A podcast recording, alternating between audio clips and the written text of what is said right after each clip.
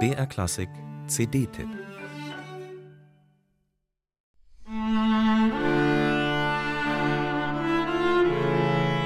In jeder Klasse hat einer die Rolle des Professors. Einer ist The Brain, der mit dem Computerhirn, der Checker und Durchblicker. Wenn man sich die Komponisten der Romantik spaßeshalber einmal als Schulklasse vorstellen würde, dann wäre klar, wer die Rolle des Professors hätte, Johannes Brahms.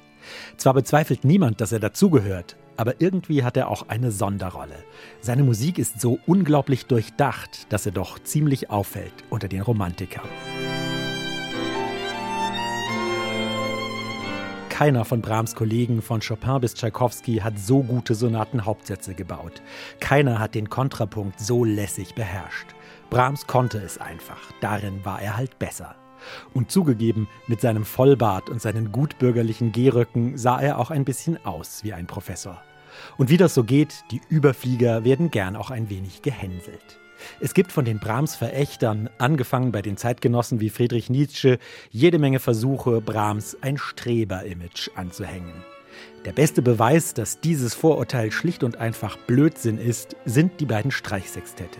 Und eine der allerschönsten Einspielungen dieser emotional überwältigenden und unwiderstehlich sinnlichen Musik ist die neue Aufnahme des Belcher Quartetts.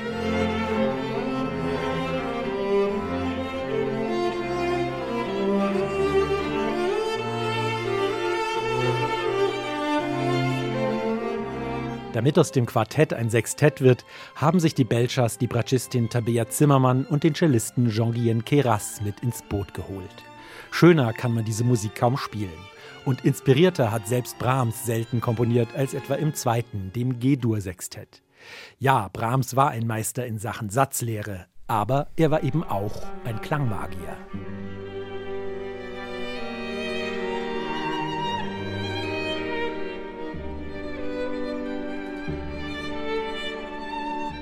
Am Beginn des Gedo-Sextetts breitet die zweite Bratsche im geheimnisvollen Piano einen flirrenden Klangteppich für die anderen Instrumente aus. Eine berückende Klangregie, die effektvoll die leere G-Seite nachschwingen lässt. Das ist keine Musik für den Kopf, nichts, was man sich auf dem Papier ausdenkt. Das zielt direkt auf den Körper, geht mitten ins Herz. Brahms reizt die klanglichen Möglichkeiten der Sextettbesetzung aus. Mit den doppelt besetzten tiefen Instrumenten Bratsche und Cello klingt das viel dunkler, reicher und schwelgerischer als ein Streichquartett. Was für ein satter, sinnlicher Sound ist das.